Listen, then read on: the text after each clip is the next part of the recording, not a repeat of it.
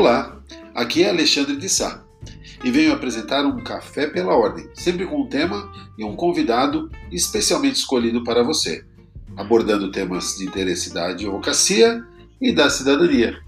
Vamos lá?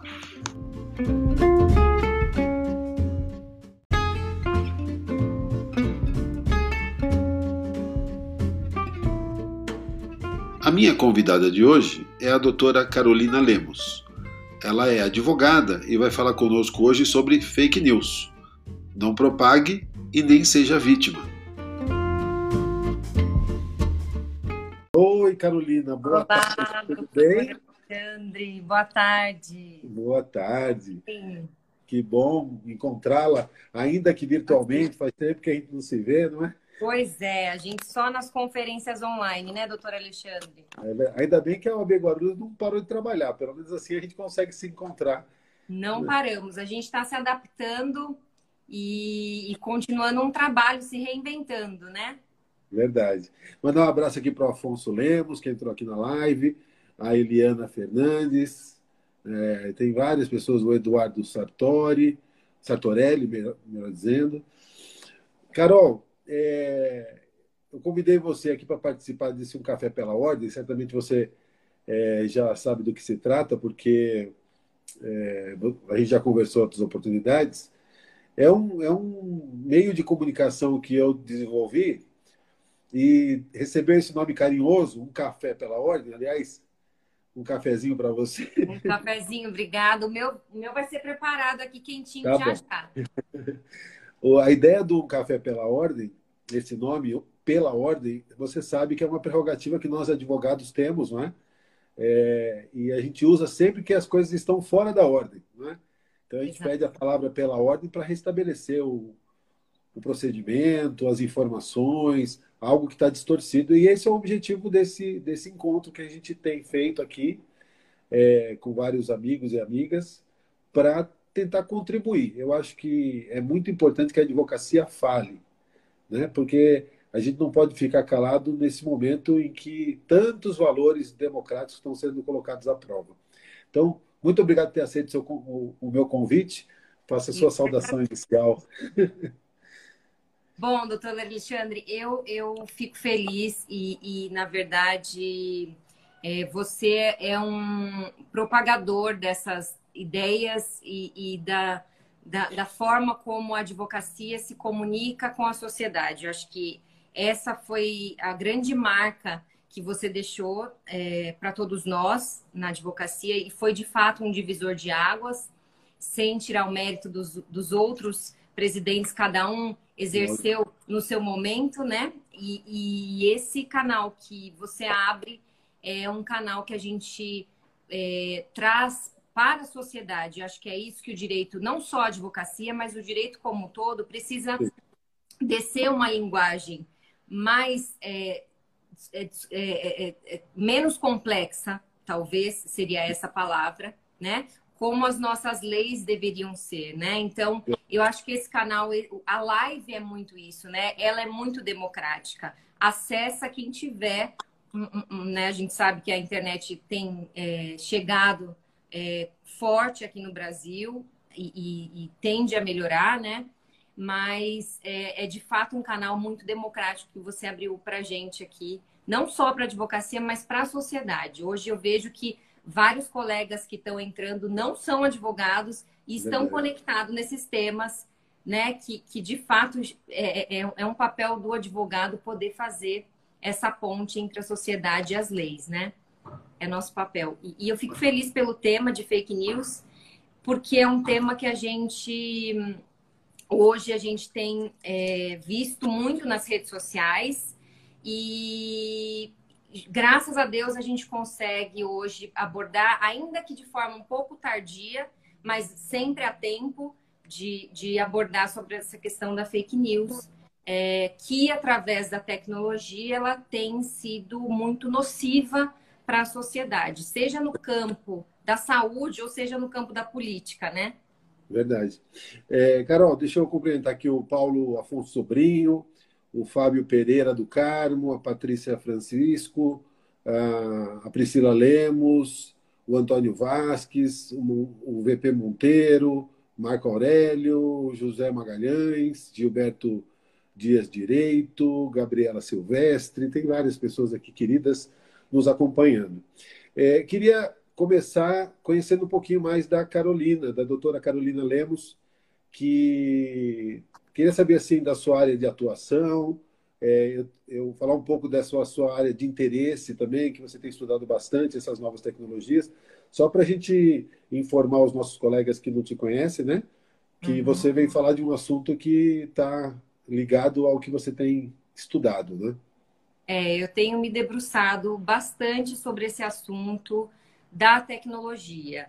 Eu sou advogada, atualmente estou num projeto muito envolvente, que é a Comissão de Inovação, Gestão e Tecnologia da OAB Guarulhos, uma comissão nova, é, e surgiu a partir de, da necessidade né, dos temas de tecnologia é, que vem afetando o direito, em especial a, a comunidade jurídica, né? É, eu tenho debruçado sobre esse tema no meu mestrado, que eu faço sobre na área de tecnologia e inovação, que o tema específico é proteção de dados, e aí a gente aborda muito essa questão do desenvolvimento da sociedade, das garantias fundamentais que estão sendo é, impactadas tanto de forma positiva, porque existem é, tecnologias do bem, Sim. né? E quanto de forma negativa. Então, é, o mestrado é basicamente de, de é, e, e, toca muito a lei de proteção de dados, né? Uma lei recente que só falta aí a gente finalmente acertar a data de, de vigência, mas ela já está na vacácio, né? E, e, o ponto das fake news é um ponto que cabe é, especialmente nesse tema de privacidade, né? Tá. Então vamos começar dando assim uma noção para quem está nos assistindo do que, que seria considerado fake news, né? É uma expressão aí que tem sido muito utilizada. A gente sabe que não é tão recente, mas no momento está na crista da onda, né? A, a, expressão fake news. Se você puder falar um pouco do, do que vem a ser fake news, eu agradeço. Bom, Alexandre, as fake news, ela é um, ela, ela pode ser subdividida, na verdade, né? A gente ainda não tem uma lei que a defina, mas a gente tem conceitos trazidos tanto na jurisprudência, é, até mesmo nesse projeto de lei, que são dois que estão é, mais avançados, em especial um no Senado, que, que chamou para julgar entre essa semana e a próxima, deve. É, é, designar uma data para começar esse, essa votação. E mas a gente pode definir as fake news como sendo uma notícia é, em, um, em, um, campo de desinformação, que aí a gente coloca é, de forma intencional, né? É, é, produzir com dolo, que a gente chama né, no direito, então, de forma intencional, aquele conteúdo que não é verdadeiro, portanto mentiroso, né? E tem também uma forma de, desinfor de desinformação que é aquela fake news que a pessoa aleatoriamente compartilha, que não tem é, a intenção de, de causar o dano a alguém, né? E aí a gente tem uma situação complicada que é a utilização da propagação dessas fake news, né? A gente não consegue, de fato, hoje, qual que é a grande dificuldade da responsabilização. É a dificuldade de se identificar se aquela notícia é falsa ou não. Tá. Né? Esse é, eu, eu, é o ponto do direito que, que vem sendo debatido, a dificuldade da, da identificação tá. dessa fake news. Hoje em dia a gente ouve muita crítica à, à imprensa, aos veículos de comunicação oficial, e parte dessa crítica ela é relacionada aos financiamentos que a imprensa recebe, né? Porque é óbvio, é um negócio, a imprensa vive de, de comercial, de propaganda, né? Então, de patrocínios, né? Então é natural que todos os meios de comunicação, tal qual qualquer outra atividade, tenha sua fonte de receita. E isso tem sido alvo de muitos ataques e, e, a gente vive uma sociedade assim que você não sabe em quem confiar, né? Então, quando a gente fala, você falou que o fake news é aquela notícia, aquela desinformação que é criada dolosamente, né? É, eu queria, antes de avançar, falar um pouco mais sobre isso. Mas qual seria o sentido? Para que, que a pessoa, ou que um grupo, ou uma organização, cria é, notícias falsas dolosamente? Quais seriam os objetivos, as possibilidades de. Se você identifica isso, né? Eu identifico. E, e, na verdade, Alexandre, se a gente for. Você usou uma palavra agora, que eu acho que é o cerne, é, é a causa de se criar uma, uma informação falsa. É, hoje a gente sabe que eh, nós vivemos numa comunicação em que a comunicação é o centro. Não é tá. isso? A gente basicamente está vivendo, é, é, basicamente não, estamos vivendo na sociedade da informação, que é a sociedade que muitos chamam ela de 4.0, sociedade da tecnologia e sociedade da informação. Então, esse é o ponto. É, é, e aí, se a gente parte desse raciocínio, a gente começa a construir a lógica do, da, das fake news. Para que, que, como que hoje a gente consegue chegar a um, é, eu posso até dizer, ao poder, ao poder de convencimento das pessoas através da comunicação. Então, é, é, uma, é, uma, é uma ferramenta altamente é, efetiva e eficaz para ter o controle e a manipulação do pensamento. Então, aonde eu quero chegar? quando a gente está falando de uma lei de proteção de dados, de que ao mesmo tempo a gente está trabalhando o tempo todo fazendo um balanço, um equilíbrio de garantias fundamentais, que é privacidade, que é liberdade de expressão, que é liberdade de imprensa. A gente tem falado muito nisso. Por quê? A gente, a gente chegou a um ponto em que a gente não, não tem como mais, você não consegue escolher, porque elas estão ali, tem que conviver harmonicamente. Então, a partir do momento que eu é, invado a privacidade, coleto dados, utilizo informações ou transformo informações com o objetivo de manipular o pensamento e o livre desenvolvimento da pessoa humana.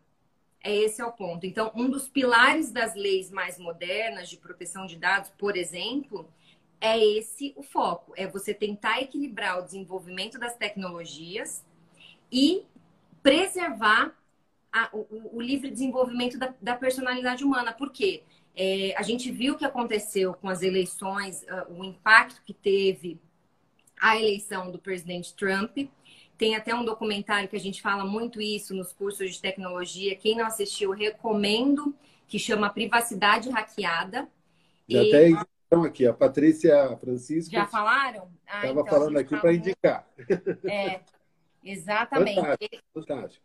Ele é um documentário que a gente consegue identificar, porque às vezes a gente não consegue imaginar a arquitetura tecnológica que está por trás de tudo isso. Então você me perguntou o porquê. O porquê? As empresas têm a, a, a, máquina na mão, que é uma ferramenta de tecnologia, muitas vezes aplicada, a maioria das vezes aplicada através de inteligência artificial, então através dos robôs que se multiplicam. Então, é, qual que é a dificuldade? É de justamente a gente não conseguir identificar, é, é, você não saber sequer se aquela pessoa que você está é, interagindo na internet é uma pessoa ou um robô porque eles estão cada vez mais é, tendo perfis e, e, um comportamento que imitam a pessoa. Então, esse é o grande ponto da, das fake news. É, é humano, muitas vezes a pessoa, até o melhor especialista em tecnologia, não consegue muitas vezes identificar que ele está ali interagindo com um robô. Sim, incrível. E aí né? você não consegue é, identificar aquela pessoa que está te influenciando. E o... nós temos esse direito, não é, é. mesmo? É, eu, eu tento sempre pensar como, como a gente pode alertar as pessoas, né? Para não serem aí envolvidas num, num, tipo de, de tecnologia, um tipo de, de moda, não sei como explicar isso, que modifique as suas conclusões. Porque eu, a gente que é advogado, a gente vai trabalhar no processo, se você não abordar todas as provas, se você não trouxer tudo à tona, você não consegue chegar a uma conclusão próximo da realidade. é fácil você distorcer a realidade quando você muda a, as informações, né? E você acha que há algum paralelo? Olha, olha o paralelo maluco que eu vou fazer aqui. Há 30 anos atrás, entrou em vigor o Código de Defesa do Consumidor. E ele regula, passou a regular a chamada propaganda enganosa. Porque era fácil uma pessoa contratar um meio de comunicação, fazer uma propaganda de um produto, é, omitindo riscos, aumentando qualidades, é, escondendo defeitos. E isso teve que ser regulado, não só na criminalização da propaganda enganosa, mas tem uma série de mecanismos, como o CONAR e outros meios, né? o próprio uhum. PROCON. É, e isso deu um pouco mais de confiança né? no, no mercado, consumidor. Né? Porque você imagina que se o produto ele, ele é anunciado com aquelas características, é, ele está sendo fiscalizado. A informação, ela não deixa de ser um produto e, e ela e, e, como que a gente vai atestar que aquela informação ela está sendo uma informação que pode ser consumida? Eu não sei se o paralelo ele tem alguma lógica. Excelente seu ponto, Alexandre. O que acontece? É, quando a gente fala que o direito precisa entrar de cabeça nesse assunto e trazer essas ideias que você trouxe agora, é, a gente não está brincando, não. Por quê? A gente tem é, algumas decisões judiciais que é, não, não querem é, reconhecer que algumas atividades que acontecem dentro das plataformas são é, matéria de direito do consumidor. E esse é um equívoco. Né? Primeiro ponto, a gente tem que trabalhar esse assunto e, e reconhecer que, de fato, só mudou o ambiente. E, tá. e eu acho que aquele ambiente virtual é muito mais danoso, muito mais perigoso do que o ambiente físico, presencial. Até porque a gente tem até uma exceção, até para a política de trocas, né? Quando a gente compra pela internet, a gente tem o direito de arrependimento. Para isso, então, o próprio CDC já reconhece essa vulnerabilidade do consumidor. Sim, né? verdade. Ao mesmo ponto, a gente também não pode é, radicalizar e falar que as plataformas têm que se virar. Né? Elas que, que, que desenvolveram a tecnologia e, e, o consumidor pode fechar os olhos e a, e a plataforma ela tem 100% de responsabilidade em tudo. A gente sabe também que quando a gente olha do, de outro lado, não necessariamente isso é possível né? A gente, é, se a gente avança com muito rigor, a gente tira a autonomia do consumidor também e a possibilidade dele desenvolver a ideia de pensamento, a gente tira esse poder, porque eu acho que lei, as leis, é, a lei de proteção de dados, ela vem justamente nessa linha. Ela disse assim: hoje não tem mais a ideia que a gente tem um artigo muito conhecido é, que fala sobre como é, a gente lidava com a privacidade, que era de uma forma muito inclusiva, quase que numa caverna. Ou seja, Sim. se você quiser que privacidade, vá para uma caverna. E como é a privacidade hoje? Hoje a privacidade ela vem numa linha de empoderamento do indivíduo, né? Então, o que seria isso? Olha, eu quero estar na rede social, porque eu quero exercer o meu direito de liberdade de expressão, eu quero é, consumir informação. E, e, aliás, eu quero aprender a consumir informação, que esse é o ponto que você trouxe, né? Como que a gente vai aprender a consumir informação? A gente precisa começar a pedalar, não é verdade? A gente, verdade. a gente começa com as duas rodinhas, não é assim? Que a gente aprende a andar de bicicleta. E depois a gente vai tirando. Eu acho que a gente está nessa fase, a gente está começando a enxergar é, quais são os problemas, é o que você disse, a gente está colocando as coisas agora na mesa, para saber os elementos que eu tenho ali, as cartas do jogo, né? E a gente começar a se debruçar. Então, é, não existe uma fórmula pronta e, e, e não tão cedo vai existir para a gente aprender exatamente a receita de bolo, de como consumir, porque cada vez mais a tecnologia, a inteligência artificial, ela está se desenvolvendo muito rápido.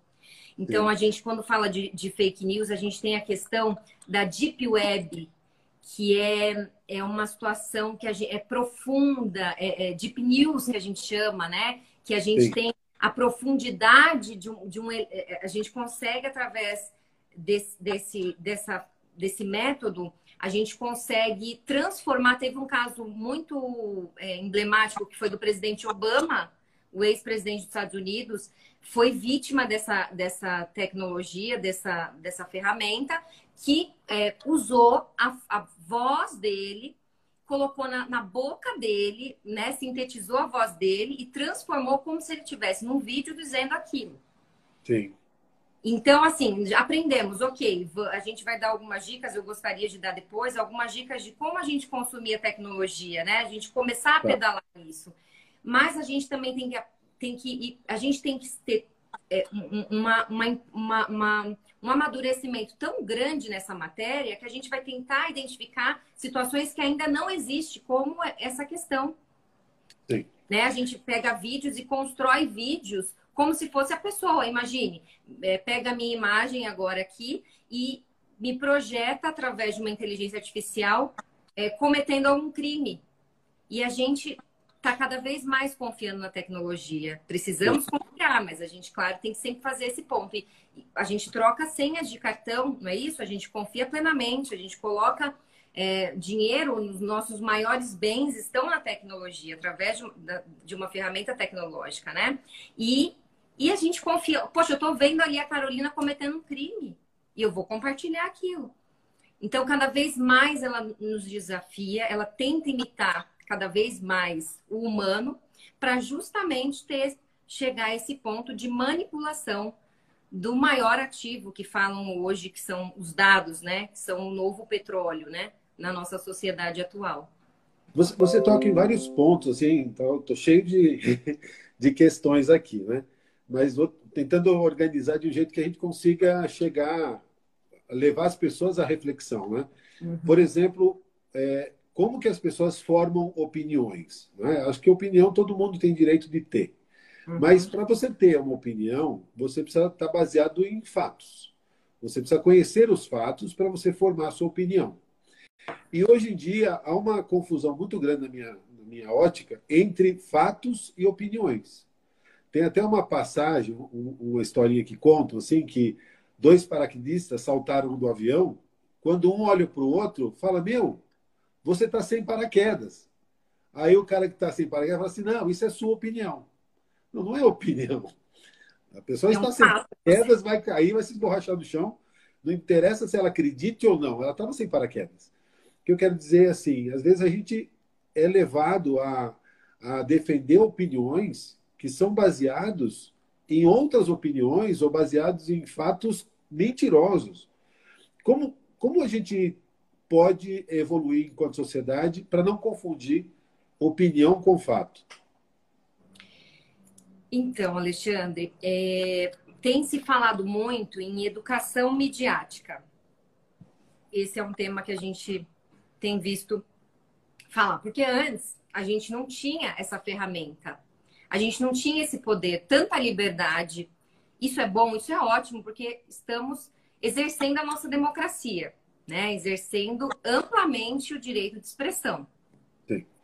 E a gente viu também, é, e, e, aí o, o, direito de expressão, de fato, a gente antes a gente tinha, a gente só consumia através de um jornalismo, que o jornalismo ele tem ele, ele tem um código de ética, assim como nós advogados nós temos, e é muito interessante o código de ética também dos jornalistas, que é, eles têm que cumprir uma regra ali de. É, eles têm uma responsabilização forte nisso, é, né, na questão de checagem. Né? Hoje as agências têm feito um, um papel excelente. Nós vamos pela OAB agora, né, nessa semana, fazer a, a divulgação, o lançamento de um projeto que envolve justamente a agência de checagem de informações. E eu acho que a gente tem muito que aprender com eles, com os jornalistas. É, eles têm uma, uma técnica, eles têm critérios para repassar a informação. Então, eles têm a obrigação é, de checar a fonte, de sair da bolha. Estamos numa bolha nas redes sociais, porque a, a, máquina entende que tudo que eu curto é só aquilo que eu quero ver e eu não saio daquela bolha para procurar não só nas redes sociais, mas nos canais de TV, rádio, outros jornais, né? Esse é um ponto. É uma questão cultural, então. Há uma necessidade de disso, inclusive, ser tratado como em outros países já vem sendo tratado de forma muito enérgica nas escolas e na, na no, nos ambientes de trabalho, com jogos para crianças. No Brasil, depois eu posso até citar aqui, tem, tem algumas, alguns sites que estão utilizando a própria tecnologia para nos ensinar a fazer esse tipo de checagem. Checagem.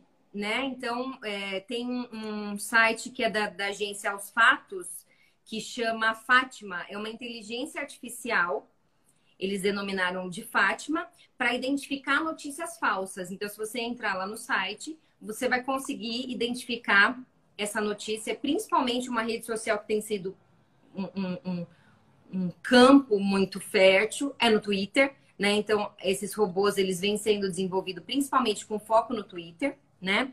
Tem também um que chama do, do, é, do Instituto de Tecnologia do Rio de Janeiro, que chama Pega Bolt. Esse Pega Bolt é muito interessante porque ele você coloca lá o um nome de um usuário e ele vai te dar através de um termômetro se aqueles a probabilidade de aquele usuário ser um robô ou não. Poxa vida. Então, o que está acontecendo? É, a gente está desenvolvendo através da tecnologia, que é a paridade de armas, né? Tec... Através da tecnologia, a gente está desenvolvendo mecanismos para é, é, é, combater, né? Eu diria assim, mas também para educar as pessoas. Sim. Então, quando a gente fala de opinião e, é, e, e, e, liberdade de expressão e notícia, né? Eu acho que quando você vem de um.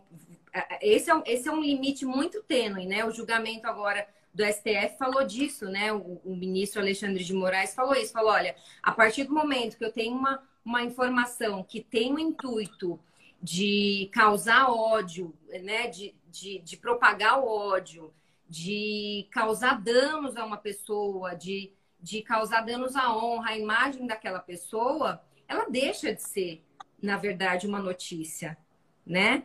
É, chamam isso que quando é fake news não é news, né? Sim. Na verdade. Então a gente poderia até deixar de considerar isso como uma notícia, Né? A gente já, já, já cairia bastante aí o, o, o, o, patamar daquele, daquele conteúdo, né? E opinião todo mundo vai ter, mas eu acho que o que a gente tem que começar a garantir é o, a, a, a fonte, quem que está propagando. Porque a partir daí o cidadão ele vai, ele vai pensar se ele quer ou não seguir aquela linha né? Ele Sim. sabe quem é a pessoa, ele vai começar a refletir, refletir, quais são os propósitos, por que, que aquela pessoa quer me convencer, por que, que aquela pessoa quer me manipular, quais são os elementos que estão ali. É, é empoderar justamente o cidadão a avaliar se ele quer seguir ou não aquela linha de, de opinião, né?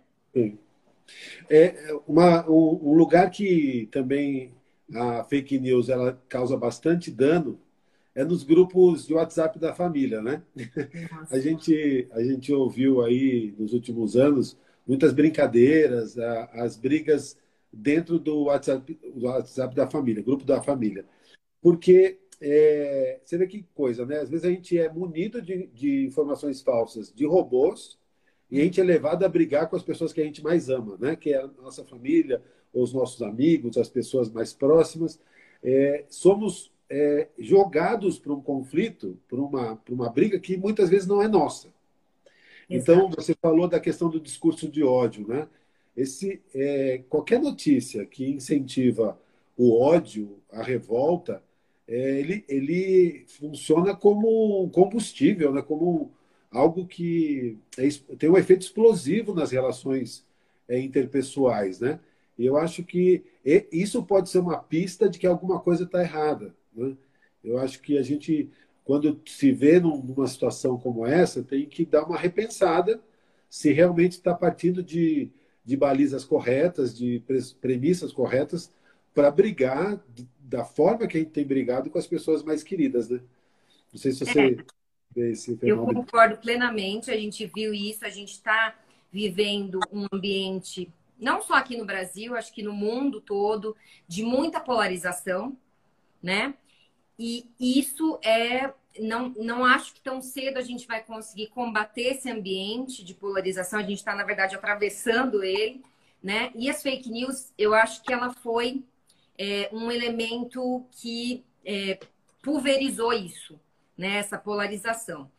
Então, quando a gente fala de uma mudança cultural, é justamente a gente trazer essa possibilidade de poder checar a informação e fazer com que o outro que não talvez de forma ingênua até tenha recebido isso e já tenha incorporado esse discurso do ódio que às vezes vem mesmo sem, sem maiores é, intenções daquela pessoa que lê, né? A pessoa mais ingênua, a sua tia mais ingênua, a sua mãe que não tem, que não teve essa oportunidade, às vezes, muitas vezes, de ter um conteúdo é, nas escolas, ela é facilmente, ela, é, ela, é um consumidor, ela é a figura do consumidor, né? Uma pessoa vulnerável.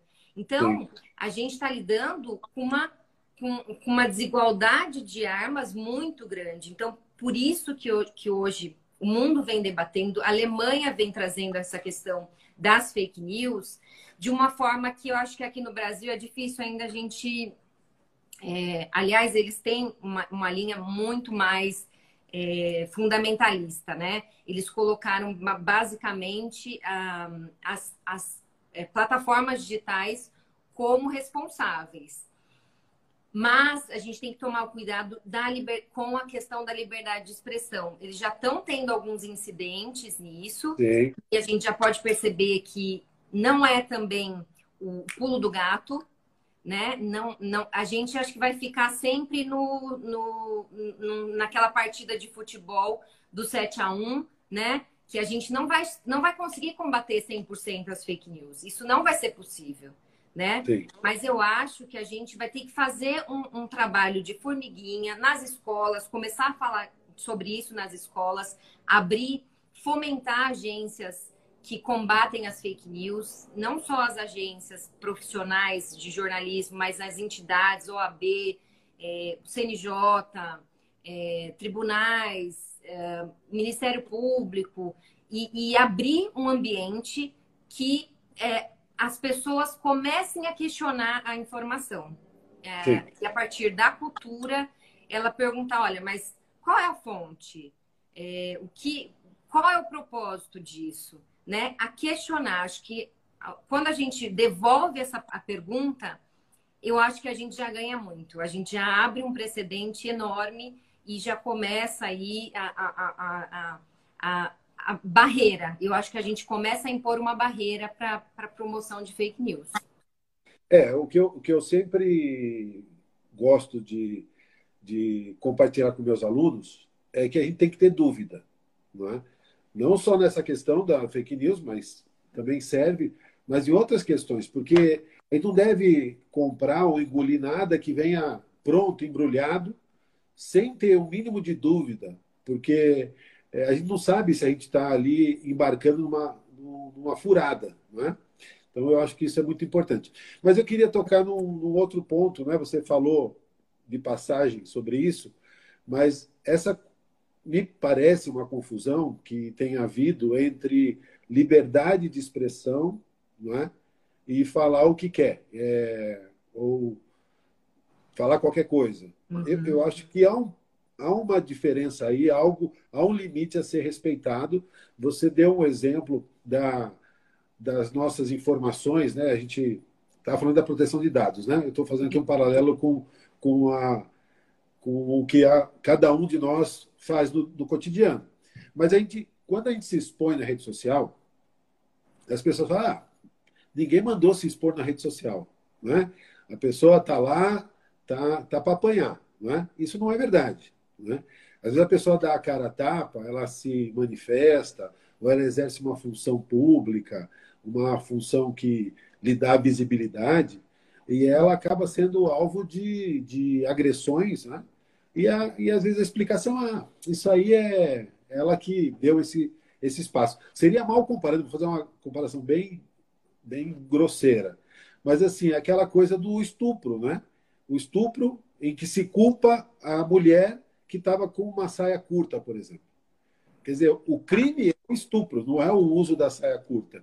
Então, o crime é a, a, a agressão na, gratuita na rede social, a violação dos dados, não é a exposição que uhum. é o uhum. crime. Não sei Exato. se a minha informação foi muito Perfeito. Foi, foi uma das melhores analogias, na verdade, viu, Alexandre? Porque é, é, há, há, na verdade, um, um, a utilização da, de, do, do direito de liberdade de expressão como um álibi para desinformar. Sim. Né? E, e você utilizar, é, é, o que a gente estava falando é, sobre a questão da privacidade. Hoje, é, a gente tem um, o ambiente das redes sociais como uma extensão da nossa vida, né? Eu, eu acho que é, a grande maioria, por exemplo, aqui ou na capital, é, a maioria das pessoas tem, se não for uma, todas as suas contas, né, a sua, o seu avatar, né, numa rede social, porque dali a gente tem é, é um guarda-chuva, né? A gente tem diversos, a gente pode exercer diversos direitos fundamentais, inclusive, né? A gente vê hoje a questão da educação da criança podendo da escola e ela precisa muitas vezes de já ter uma conta. A gente tem utilizado isso para exercer nossos os direitos é, mais é, essenciais, né? Então, é, já é uma nova realidade. Eu acho que o, que o que a gente precisa mudar é, é ficar sempre com esse paradigma do que a gente viveu e, e não mudar, não, não dar esse start para o que a gente vive hoje. Então, esse, esse seria um ponto, essa seria a premissa. E você utilizar é, a, é, esse argumento de que a pessoa estava numa rede social, então ela não tem o direito de, de resguardar os dados, de resguardar as informações é, que, que, na verdade, ela, ela é, é dela, né? Acho que a, a lei de proteção de dados, ela traz isso. Não precisaria ter uma lei para falar que os dados são nossos, Sim. né?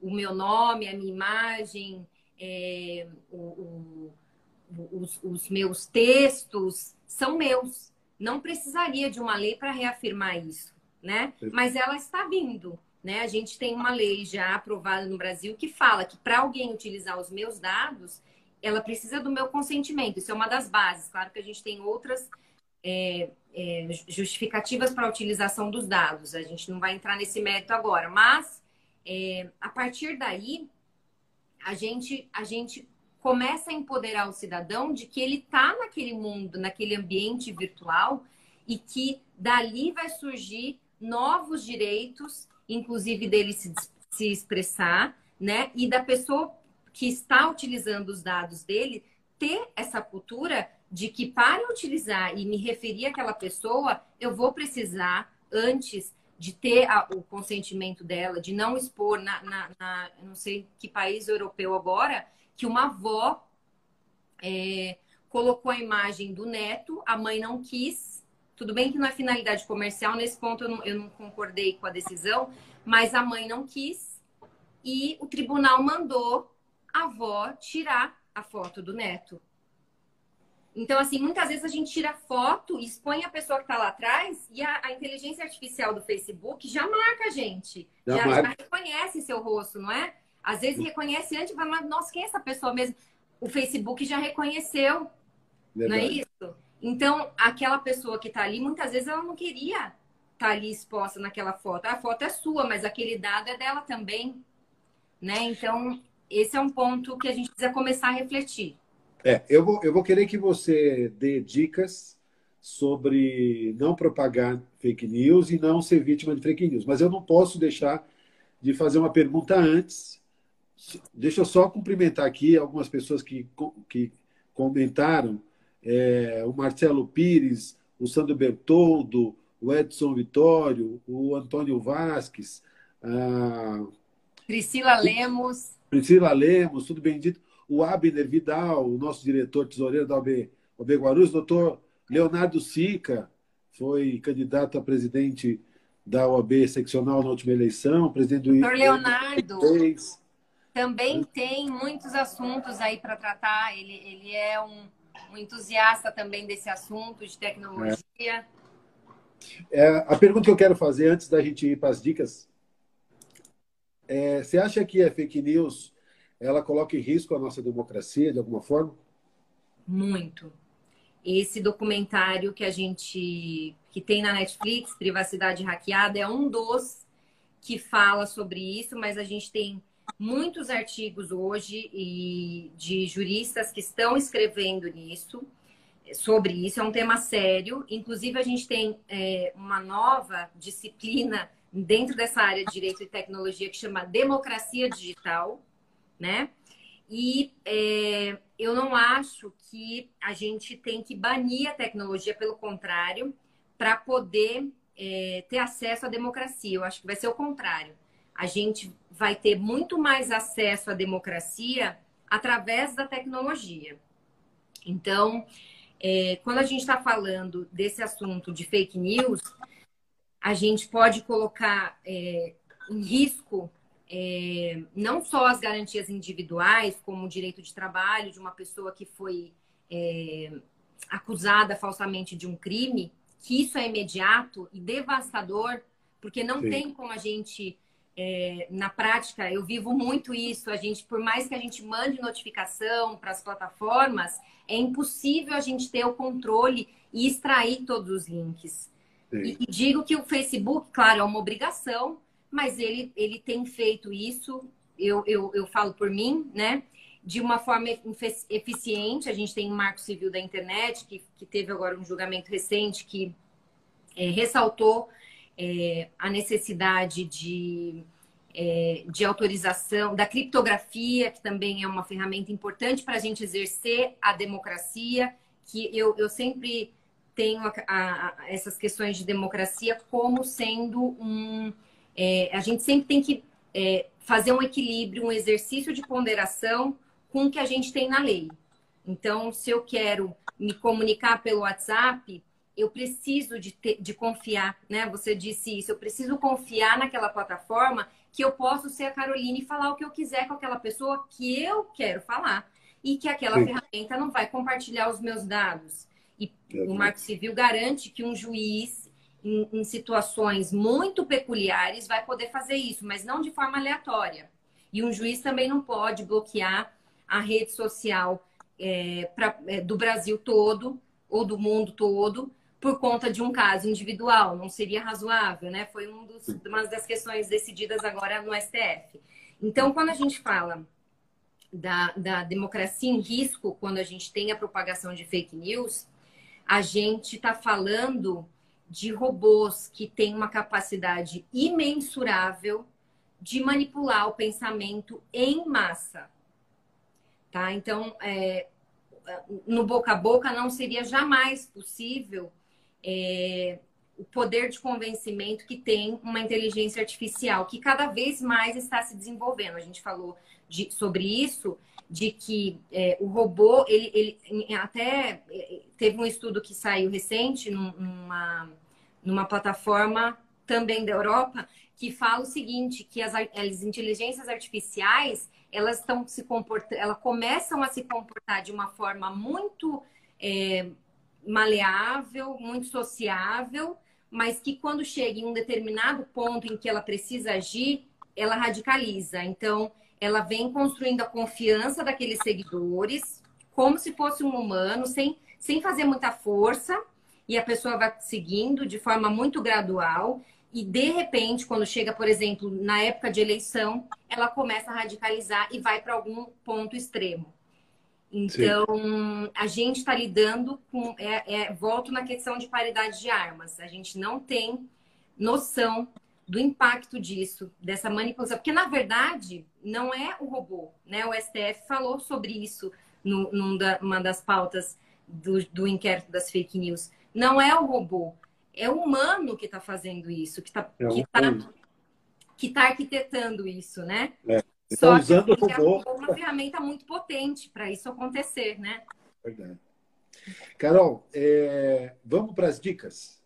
Que Vamos. dicas você tem para a pessoa não propagar fake news ou não ser vítima de fake news? Então, Alexandre, a gente tem aqui, na prática mesmo, é... a gente tem, além de diversos sites que a gente pode procurar na internet, né, para checagem. Primeiro ponto, eu acho que eu colocaria top 1, checagem. É, desconfie sempre, é, desconfie da fonte.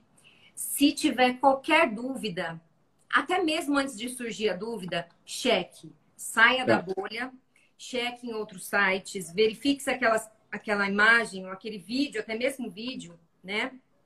A deepfake, né, que a gente falou, da, da, da possibilidade da pessoa construir até um vídeo de uma forma fraudulenta, né? É, desconfie e busque em canais oficiais. Esse seria, essa seria a primeira dica. Tá. A segunda dica, se aquela notícia tem algum autor, procure o autor. A gente tem muito isso, né, no campo acadêmico. A gente, a gente, você vê, a gente até mesmo é, é com muitos anos, né, tentando aprender alguma coisa, a gente male male a gente leva isso para a vida na prática, mas a gente sabia que a gente não poderia citar ninguém lá naquele, no, no, no nosso é, trabalho da escola, da faculdade, sem citar o autor, não é mesmo? Verdade. A gente tem que trazer isso para o campo aqui da informação, da educação, né? A gente precisa aprender a consumir informação. Então, cheque o autor. E aí, a partir daí, checou o autor, verifique se ele foi alvo, porque hoje tem, a gente está muito fácil de verificar isso, né? A gente está vendo algumas pessoas que estão sendo investigadas. Verifique se essa pessoa está sendo investigada, né? É, e acusada, né? E, e, e no, no, no, âmbito, né? De, desse desse patamar aí, no âmbito das fake news. É, se essas informações elas ela tem uma linguagem é, apelativa, eu acho que também é, muito adjetivada, né? Então, é, a maior epidemia na história, o maior é, político da história, é, notícias assim, para mim já não tem mais credibilidade. Principalmente pelo âmbito científico, a gente prefere não usar adjetivos, né? Sim. E aí a gente leva já para um âmbito de opinião. E aí, se é uma opinião, eu não necessariamente preciso compartilhar dessa opinião, né? Exatamente. E exercer esse senso de crítica. Eu acho que isso é muito importante para a gente é, poder fazer esse exercício de crítica. Olha, é, o que será? Porque já pensar que aquela pessoa quer te manipular. De alguma forma, ela quer te manipular com aquela informação.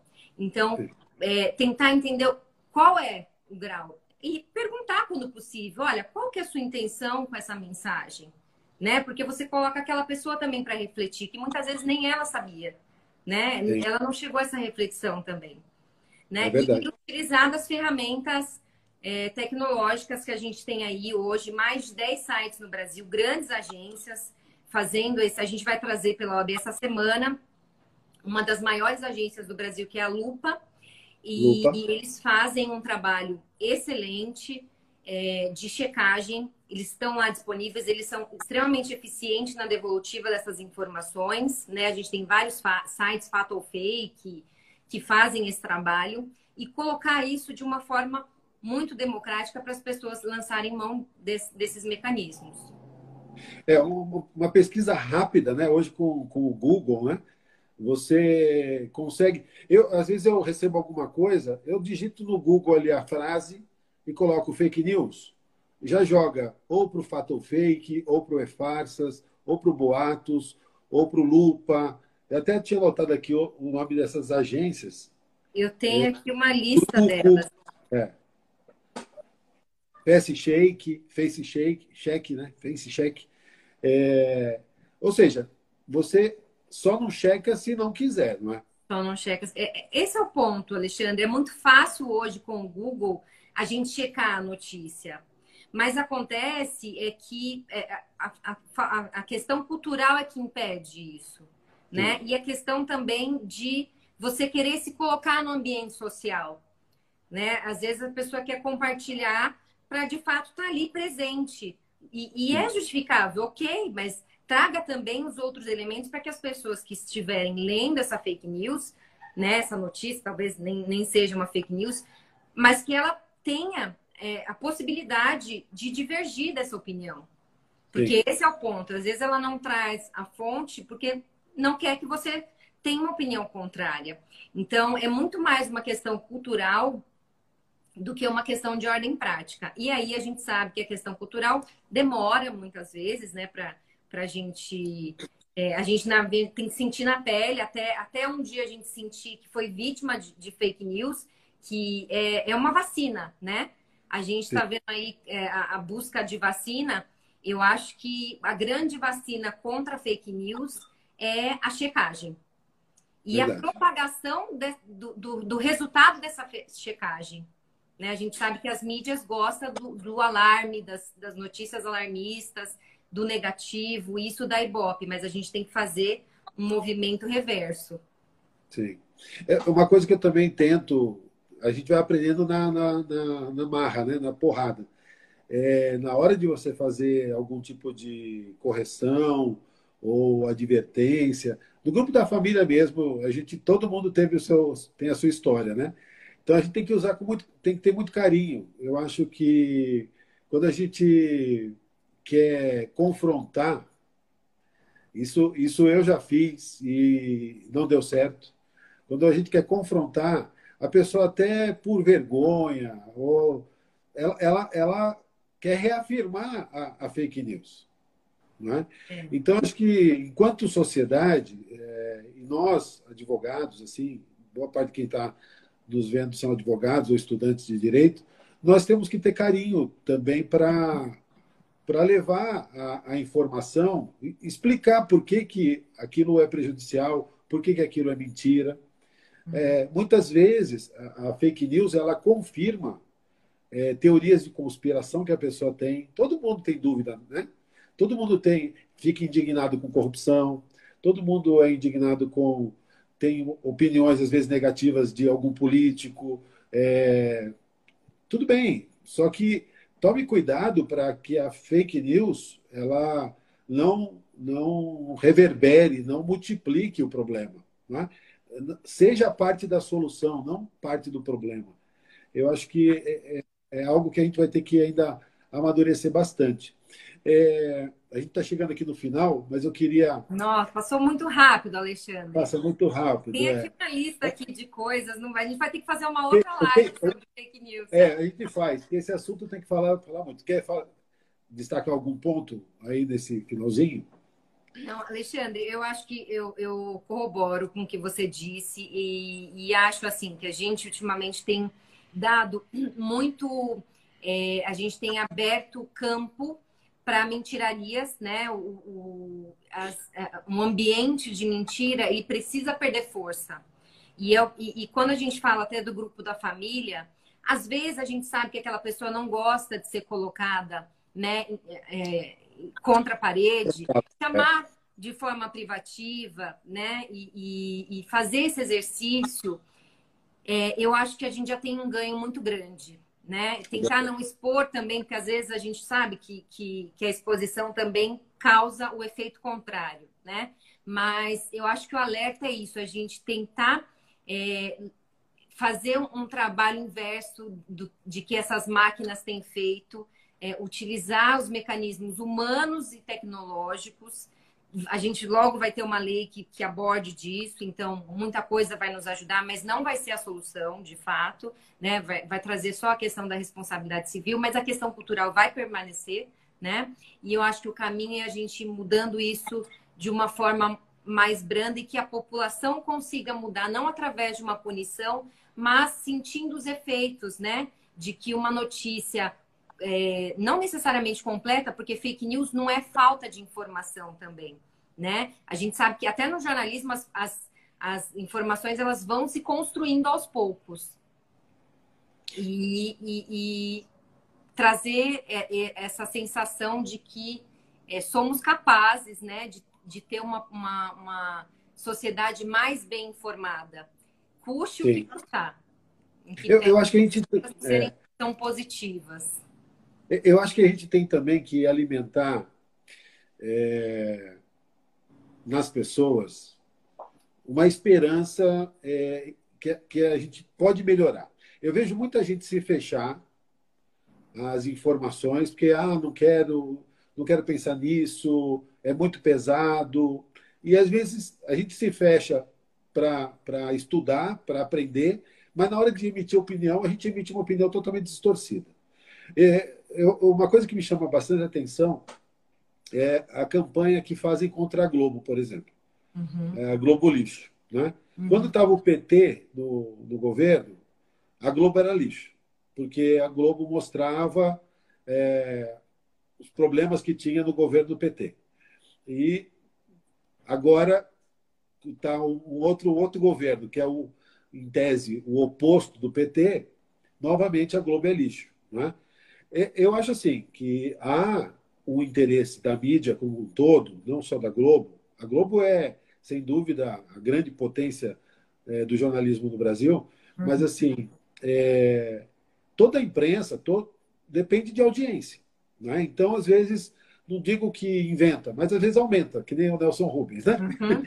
Tem o então, sensacionalismo, né? É, então esse sensacionalismo é ruim. Mas, assim, uhum. A gente tem que tomar cuidado de não se fechar a, a, a isso. Porque esse discurso contra a imprensa é um discurso de enfraquecimento também do nossa, da nossa capacidade de ter informações e formar a nossa opinião. Quando a gente entra no negacionismo, acha que tudo que vem da imprensa não serve, quem é que vai nos informar? O WhatsApp? Esse é um ponto que a gente está vendo hoje, a fragilização da democracia através da, da violência, né, da, dos movimentos de agressão contra a imprensa e contra a liberdade de imprensa, que é um dos pilares que construíram a Constituição Federal, está lá no artigo 220, né? Sim. E se as pessoas puderem é, chegar, pelo menos no, na introdução do Código de Ética de Jornalismo, talvez dariam mais valor ao papel do jornalismo, né? Que ele tá ali, a gente não pode pegar um, uma exceção e tornar ela é, a regra, né? Verdade. O, o, jornalismo ele tem ali e existem mecanismos para que se puna um jornalista que faltou com a ética. A gente tem hoje as questões das tecnologias que abre é, o jornalismo é, clandestino, né? Às vezes a pessoa não e isso precisa ser perseguido também, precisa ser objeto do direito, né? Porque o jornalismo tem um dever, assim como nós advogados têm a ética, eles têm o dever ético e, e através daquele canal a gente pode ter um filtro das informações, né? Imagine se a gente não tivesse o trabalho, esse relevante trabalho do jornalismo, né? Que busca informação, seja de, de qualquer dos lados, direita ou esquerda, tenta trazer de forma mais neutra possível. Essa é a regra. Essa, isso é o que está na lei. Então a gente precisa garantir isso. Nossa live entrou aqui no último minuto. Eu queria Opa queria pedir para você fazer se, se, se, despedir, agradecendo você a, a, gentileza de ter aceito o convite, de trazer um pouco de luz sobre o assunto, um assunto muito complexo, mas extremamente necessário que seja discutido por todos para que a gente possa avançar enquanto sociedade. Né? Alexandre, eu só queria te agradecer por essa oportunidade da gente falar sobre esse assunto aqui em Guarulhos e para todos os colegas, São Paulo e, e, Brasil.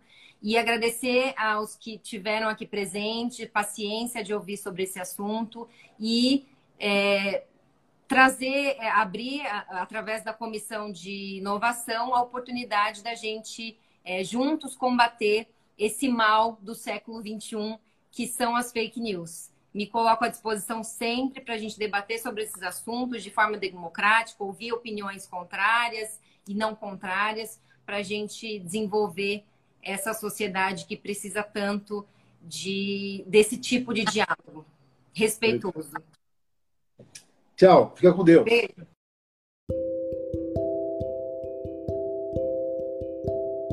Obrigado por ouvir mais esse episódio de Um Café pela Ordem O meu nome é Alexandre de Sá Domingues e você pode me encontrar nas redes sociais, YouTube, Facebook e Instagram. Espero que tenha gostado do nosso podcast e que compartilhe com os seus amigos. Nos vemos no próximo episódio. Até lá!